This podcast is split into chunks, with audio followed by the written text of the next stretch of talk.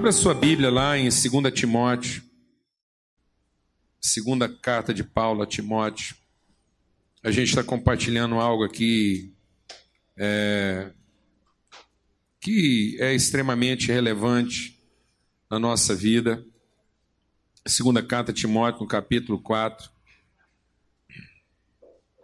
É, Paulo diz uma coisa que muito forte, escrevendo a Timóteo. Diz assim: Conjuro-te, pois, diante de Deus e de Cristo Jesus, que há de julgar os vivos e os mortos, na sua vinda e no seu reino. Prega a palavra, ensina, insiste, a tempo e fora de tempo. Admoesta, repreende, exorta, com toda paciência e ensino.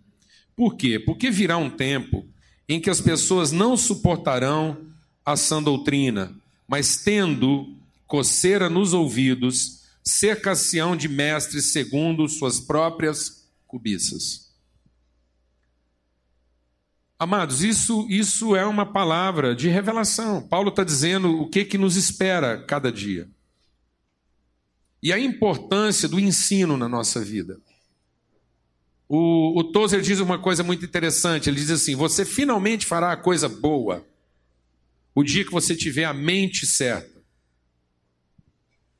O dia que o nosso entendimento for transformado, então a gente não vai apenas fazer a coisa correta, a gente vai fazer a coisa boa. A coisa boa na nossa vida só acontecerá quando ela for movida de fé. E fé é o conhecimento daquilo que é a vontade, a palavra de Deus. Por isso a Bíblia diz que tudo que não vem de fé é pecado. Porque tudo que não vem de fé foi gerado da minha missão, da minha carência. O meu desejo de alguma coisa. Então eu não posso continuar sendo uma pessoa que é movida do desejo. Eu não posso continuar tendo como centro da minha motivação minha carência, minha necessidade, meu senso de oportunidade. Então, por isso que a meditação, o aprendizado da palavra de Deus, não é simplesmente escutar essa palavra e tentar encontrar nela alguma coisa que me pareça assim alimentar ou, ou reacender minha expectativa, meu desejo, que finalmente eu vou ser satisfeito. Não. É um aprendizado como quem quer ser ensinado. Não é a forma como eu quero que Deus me responda, mas é a forma como eu quero ser ensinado por Ele. Paulo fala isso de maneira forte. Ele diz assim: irmãos, é, esse mundo ele, ele, vive, ele vive uma crise de, de, de poderes né, e de competências. Ele diz assim: então, nesse mundo que, que valoriza as competências, as habilidades, ninguém poderia ter mais direito do que eu. Eu sou é, fariseu, eu sou judeu por nascimento, direito, cidadão romano, sou, sou estudioso da lei, me sinto aprovado pela lei. Então, se alguém deveria se vangloriar na sua carne, na sua competência, na sua habilidade de impressionar, seria eu. Mas eu me desfaço dessas coisas todas. Eu abro mão, eu considero, eu considero, deixa Deus ministrar o seu coração. Eu considero todos os meus direitos, essa, essa autoavaliação que eu tenho de mim mesmo, a, a, ideia de que de mim pode sair algum tipo de virtude, eu considero isso como esterco, como refúgio. Eu, eu, eu, eu, eu, eu rejeito isso. E eu me apego à minha dependência de Deus, à minha fragilidade. E busco a Deus como quem quer aprender. Eu quero, eu, ele diz lá, é até bom a gente ler esse texto aqui, antes da gente continuar, 2 Timóteo. Porque está logo a seguir aqui, ele escrevendo aos Filipenses, ele diz aqui no capítulo 3, ele diz assim, ele diz assim, é, a partir do verso é, 8, né, porque ele vai falando de tudo aquilo que são, tudo aquilo que são as carteiras, os emblemas, as, né, as chancelas, as, as, os poderes humanos que ele tem. Ele é um cara bem sucedido em todos os aspectos sociais. E aí ele diz aqui, a partir do verso 8, ele diz assim, no capítulo 3 de Filipenses: Na verdade, tenho por perda todas essas coisas, pela excelência do conhecimento de Cristo. Amém, amados? Paulo está entendendo que é o conhecimento. É, é isso que nós temos que desejar de Cristo mais do que qualquer outra coisa. Eu não posso continuar querendo apenas a ajuda de Jesus no meu problema. Jesus não é o meu santo milagreiro. Eu não posso continuar procurando Jesus pelo que ele pode fazer por mim. É preciso que eu entenda que ele veio para ser o meu modelo de vida. Mais do que ser alguém que tem um milagre para contar a respeito de Jesus, eu preciso ter a condição de declarar que ele é meu mestre. Eu sou discípulo dele. Eu sou seguidor de Jesus. É ele que me orienta, ele é o meu mentor. O mesmo espírito que estava nele está em mim. Ele, ele, ele me mentoria, ele me orienta. Ele, ele diz, ele é a voz, é o espírito dele que é a voz do meu coração e que me leva a tomar as decisões que eu tenho que tomar. Ele é o meu balizamento. Eu não, eu não faço um plano e depois vou desesperado pedir que Jesus me ajude. Não, eu não quero planejar nada sem ouvir a orientação dele. É isso que Paulo está dizendo. Ele está dizendo aqui, ó. Na verdade, eu, eu, tudo aquilo, todos os títulos, eh, os poderes, as, as legalidades que eu tenho, eu, eu considero isso como refúgio. E me apego. Eu me entrego ao conhecimento de Cristo, meu Senhor, para quem eu sofri a perda de todas as coisas e me considero, e as considero como refúgio, para que eu possa ganhar a Cristo. E eu seja achado nele para que eu possa ser encontrado em Cristo, para que quando eu olhar para a minha vida, eu possa dizer com tranquilidade, com paz, dizer assim: eu estou em Cristo. Eu me alinhei com Ele. Eu posso olhar para a minha vida e ver que a minha vida está alinhada com Ele. Então ele diz aqui: e, e não tendo justiça própria que vem da lei, mas a que vem da fé em Cristo, a saber a justiça que vem de Deus pela fé.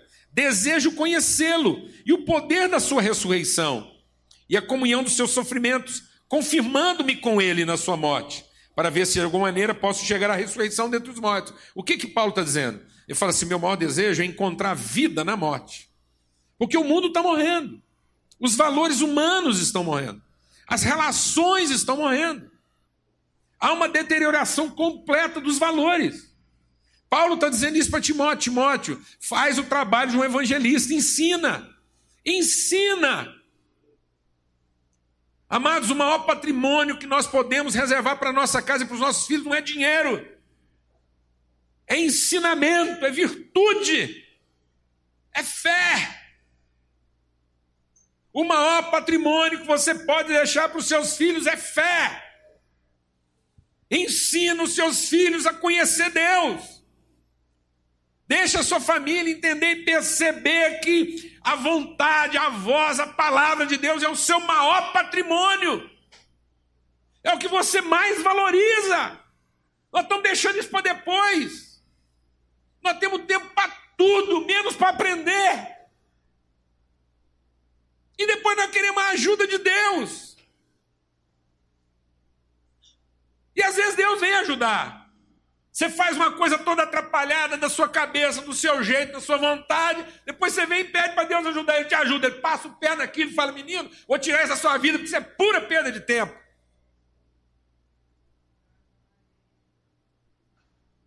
Vou te salvar dessa desgraceira que você arrumou aí. Quem está te azarando, está te tirando o rumo. Amém, amado? Então Paulo se apegou ao conhecimento, ele diz: Eu quero isso mais do que tudo, eu quero conhecer Cristo, quero ser achado nele, me apeguei a isso, ele é a minha salvação, porque ele é o meu mentor, ele é o meu mestre, o Espírito dele está em mim, ele não é o meu socorro, ele não é a minha urgência, ele não é o meu depois de tudo, ele é o meu antes de tudo. É meu chão, é onde as minhas raízes se lançaram. Glória a Deus, amado. Eu quero ter aquela mente. Quero enfrentar a vida com aquele vigor, com aquela disposição, onde tudo estava ficando ruim, difícil, e ele não perdeu foco, ele não perdeu o seu senso de identidade, ele não perdeu o prumo, ele não perdia o seu senso de destino e propósito. Glória a Deus. Glória a Deus.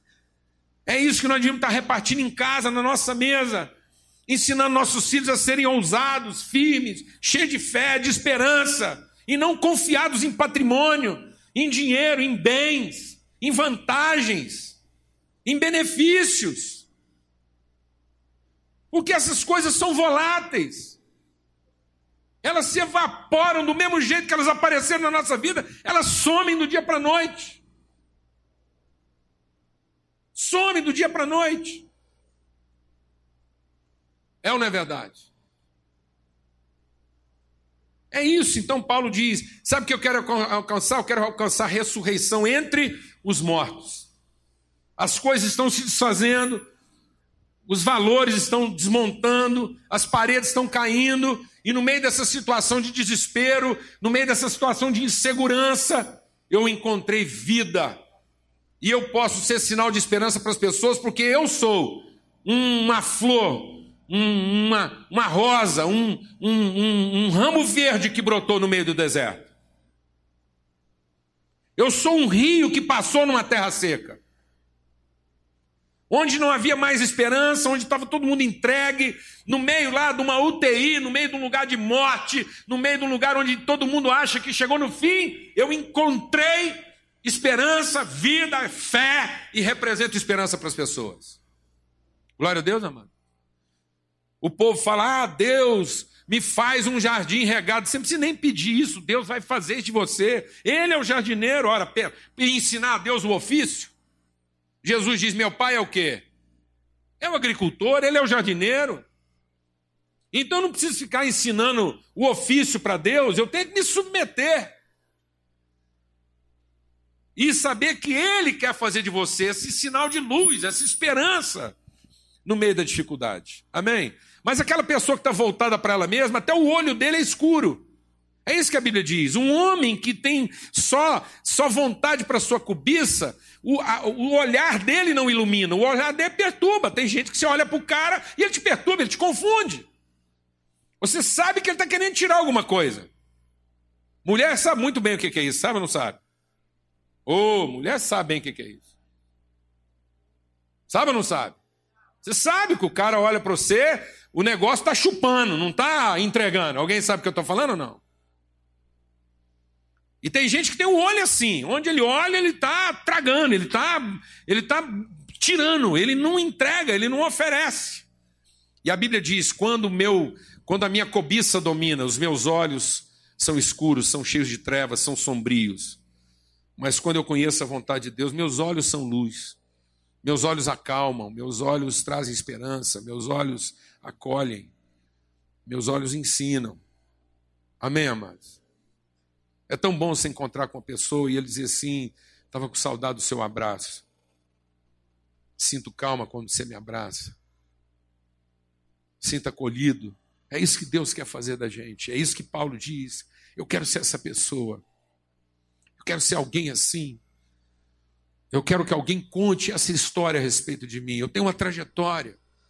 Eu tenho um caminho, eu tenho um destino a cumprir. Amém, amados? Você entende isso? Eu vou falar uma coisa, não fica pensando que a, a mensagem está difícil, não. Eu estou apenas seguindo o que Paulo mandou a gente fazer. Tem dia que eu saio daqui, eu saio. Eu saio quebrado. Tem que confessar. Domingo passado foi um dia desse. Saí daqui e falei assim: Deus, eu acho que tem um povo lá que não volta mais, não. Agora. Agora nós podemos pôr lá um, um biombo e nós vamos reunir lá uns. uns 15. Porque tem hora que eu acho que Deus está pegando pesado com a gente aqui. Mas aí quando eu saio daqui, começa a semana,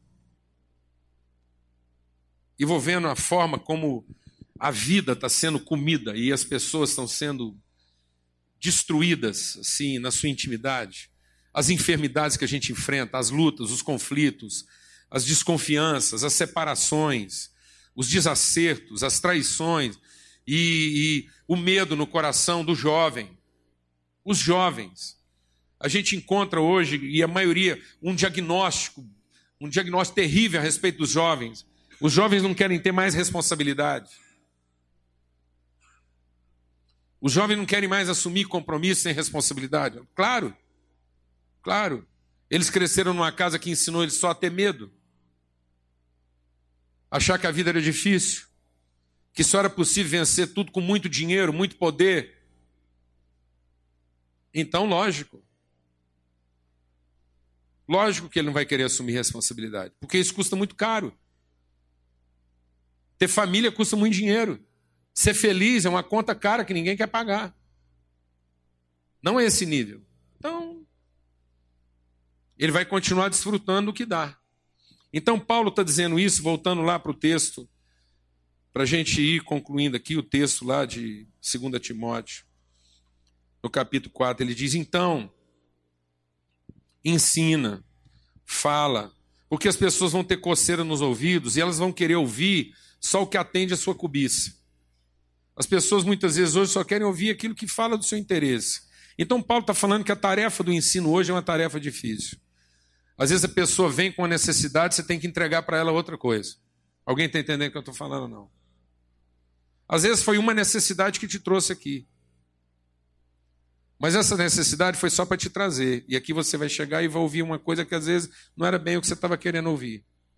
Amém? Porque nós não estamos aqui para ser pregador de aluguel.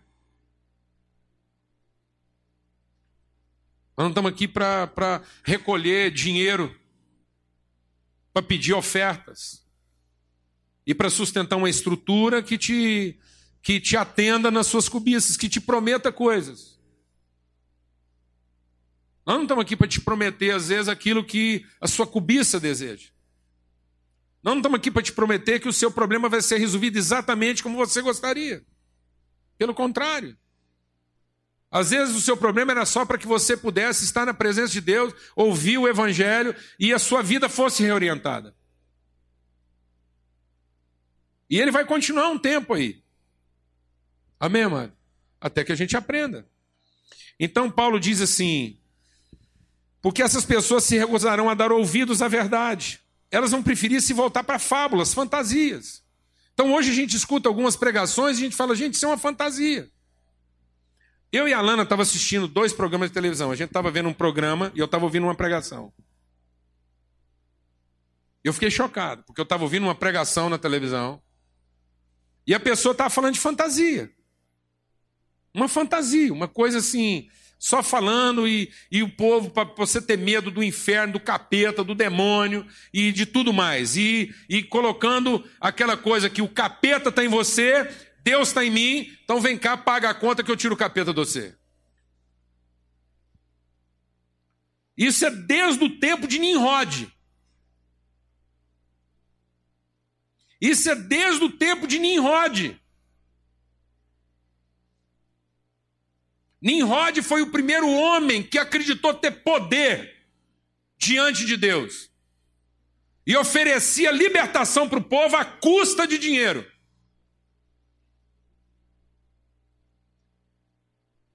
A máfia cresceu com isso.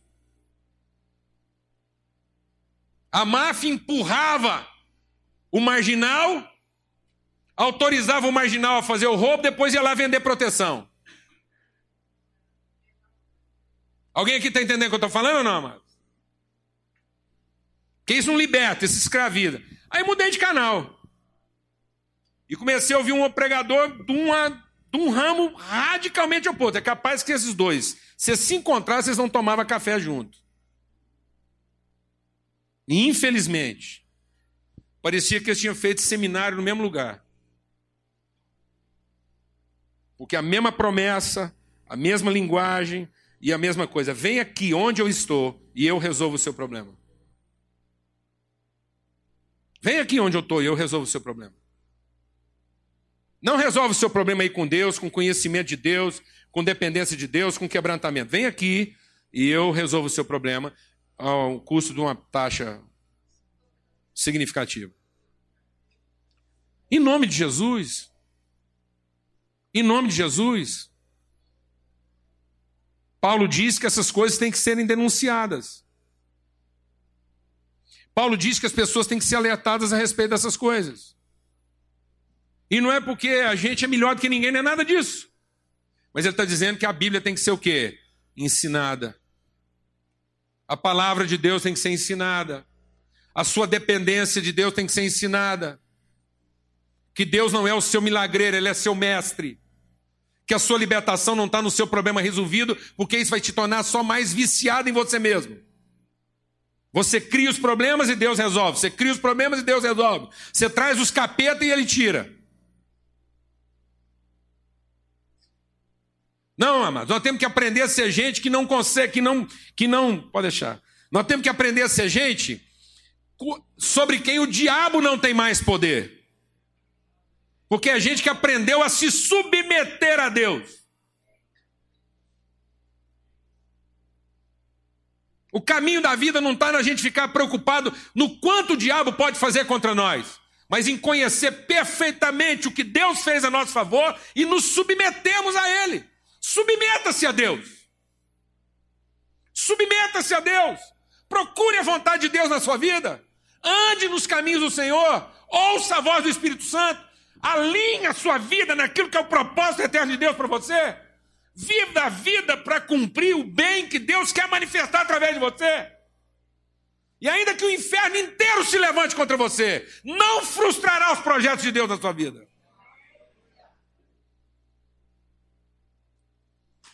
Porque Ele não é o meu curandeiro, Ele é meu mestre, Ele é meu Senhor. Eu estou cumprindo aquilo que é o propósito eterno de Deus para a minha vida. Eu devo contas a Ele. E Ele é o garantidor da minha existência. E se tiver que morrer, morri. Se tiver que viver, vivi. Amém, amados? Em nome de Jesus. É o entendimento de Esther. Se perecer, pereci. Se viver, vivi. Mas estou aqui para cumprir aquilo que é o meu destino e meu propósito. E não há ninguém que vai frustrar isso. E isso não tem que ser negociado. Isso não está vendido numa prateleira. Ninguém tem que pagar dinheiro por isso. Ninguém oferece dinheiro para que Deus entregue bênção. Nenhuma bênção verdadeira pode ser comprada por dinheiro.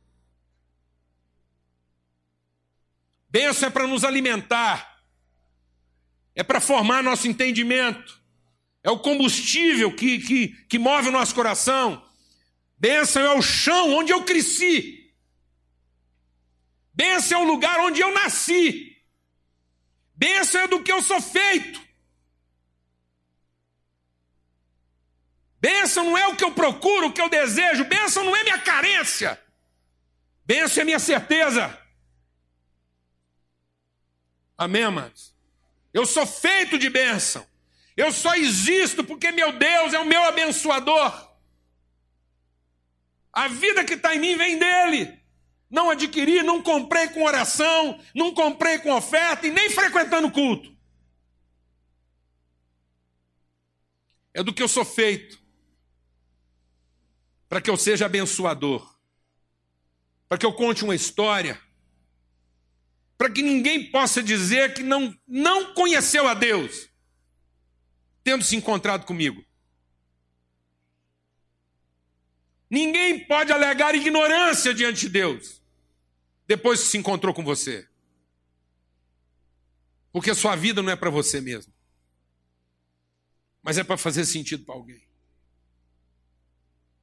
É para que ninguém diga que não há esperança no mundo. É para que ninguém diga que não havia motivos para crer.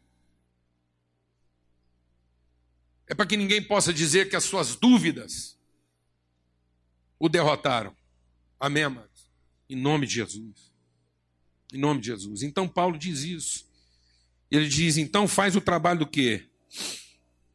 De um evangelista. Sofre as aflições. Ser sóbrio. Está faltando sobriedade. Está faltando lucidez. O povo não quer sofrer em favor da vida. E Paulo está dizendo o quê?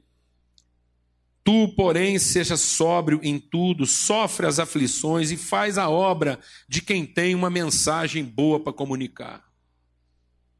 Amado, ao abrir da sua boca tem que ter mensagem, tem que ter voz, tem que ter palavra e não só carência. Não é só das suas carências que você fala, não é só das suas necessidades, não é só das suas ambições, não é só dos seus desejos, da sua fé, da sua esperança. Alimente a sua casa com a sua esperança. Está difícil, a coisa desmoronou, não tem tijolo em pé, mas tem sua fé, tem sua esperança, tem sua certeza de quem é o Salvador da sua vida e do que, é que você foi feito.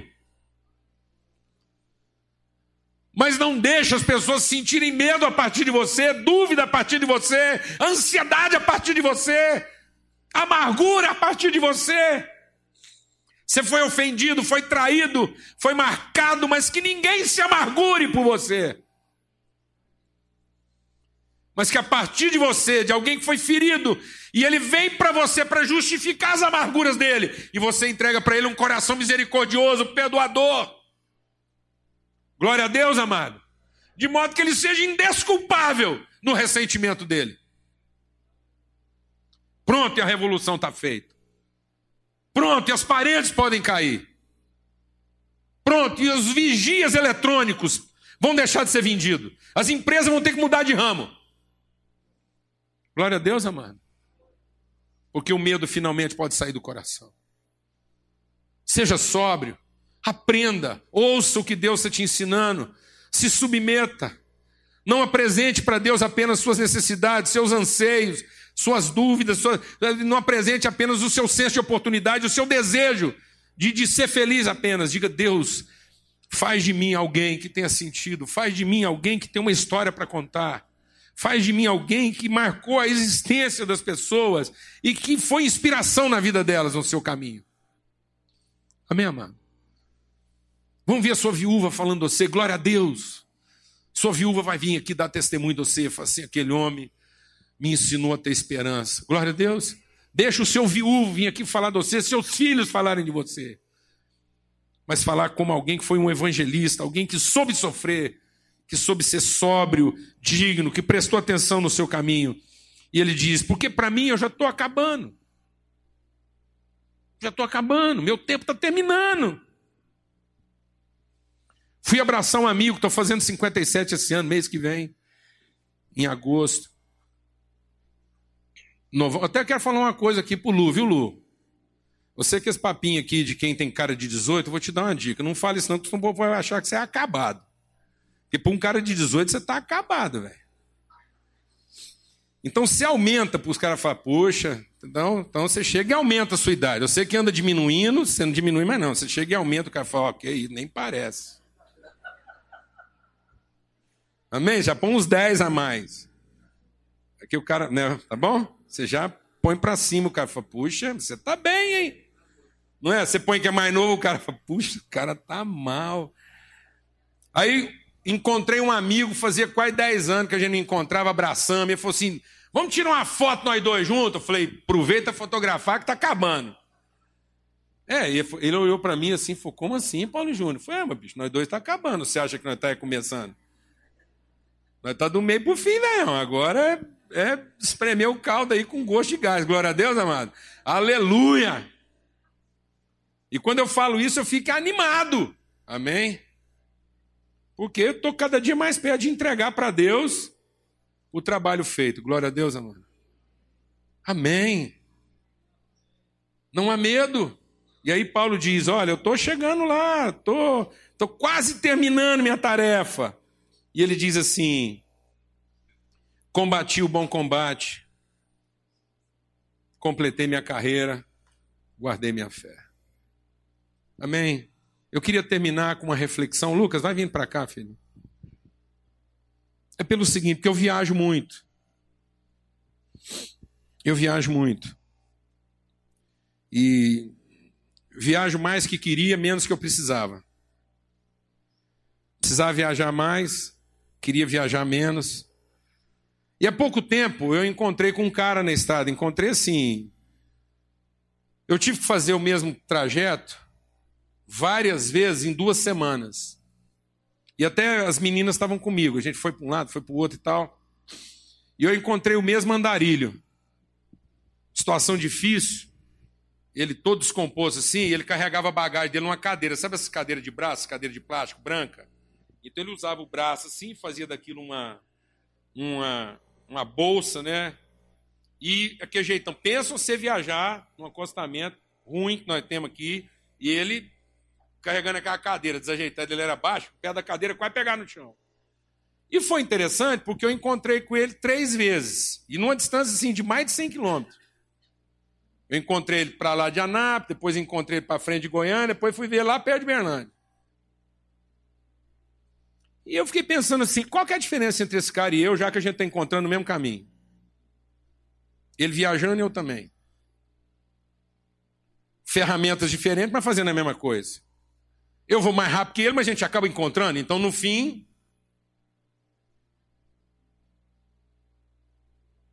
Qual é essa parada aí? O que, que me diferencia dele? É que eu sou um peregrino, ele é um andarilho. A diferença não está no que a gente faz, viu, amados? A diferença não está na ferramenta que a gente usa e nem na velocidade com que a gente vai. A diferença não está se você anda ou não anda, se você vai rápido, se não vai. A diferença não é se você vai num carro veloz, último tipo, ou se você tem que arrastar uma cadeira. Já vi alguns andarilhos evoluírem. Já encontrei um cara que carregava saco nas costas, cheio de pau. Depois eu vi ele evoluir empurrando um carrinho de supermercado. Eu, às vezes, acho ruim viajar nas estradas do Brasil com um carro aro 15, pneu 75. Imagina um cara que viaja num carrinho de supermercado. Mas já encontrei com ele mais de uma vez. Então, afinal de contas, qual é a diferença entre ele e eu? E se nós dois batêssemos de frente, morressem os dois juntos ali naquela hora? Então nossos caminhos nos levaram ao mesmo lugar. Sabe, amado, tem muita gente achando que é peregrino. E no fundo é um andarilho. O que, que te levanta da cama todo dia para trabalhar? Sua necessidade? Seu senso de oportunidade? Ou seu desejo ardente de materializar toda a virtude e conhecimento de Deus que você tem? O que, que te levanta todo dia de manhã para trabalhar? Sua culpa? Seu desejo de adquirir alguma coisa que te falta? Ou a oportunidade que você tem de revelar o que você já conhece? Se você anda levantando todo dia pela culpa, pela necessidade, porque tem que fazer isso, sem saber direito o que é está fazendo, deixa eu te informar que você é um andarilho. Porque andarilhos são assim. Eles levantam todo dia de manhã, juntam as traias, os cacas, que saça, põe tudo aquilo e sai andando. E se você perguntar para ele por que, que você está fazendo isso, ele vai dizer que é o que ele tem que fazer. Ele para quando está cansado, come quando tem fome e dorme quando está com sono. É só isso. Igual a muita gente. Muita gente andarilha, não é barbudo, não é feião, não está fedendo, está dirigindo um bom carro, para em lugar agradável, mas é tão andarilho. Porque saiu de nenhum lugar para lugar nenhum. Sabe o que tem que fazer, como tem que fazer, continua fazendo, mas não tem nenhum senso de propósito e destino, porque não sabe de onde saiu e nem onde pode de fato chegar. Só sabe que precisa. Amém? Em nome de Jesus. Nós não somos filhos de um andarilho. Nós somos filhos de um peregrino. E a diferença entre um andarilho e um peregrino é que o peregrino começou a sua viagem porque ouviu uma voz, recebeu uma visão, teve um chamamento, entendeu uma mensagem, respondeu a um chamado. Glória a Deus, amados. E saiu em busca do seu destino. Aprende enquanto caminha, ensina enquanto caminha, compartilha enquanto caminha, mas não tem dúvida alguma de que chegará ao seu destino, porque respondeu a uma voz, e não a uma perturbação, e não a uma alucinação. Não anda porque é doido, anda porque quer aprender. Não anda porque precisa. Anda porque quer amadurecer, conhecer e chegar ao seu destino. Amém? Em nome de Jesus. Que cada um de nós possa dizer: estou lutando bem, minha fé continua viva, e um dia eu vou poder dizer: Deus, cheguei. Glória a Deus, amado. Cheguei aonde o Senhor queria chegar comigo. Amém.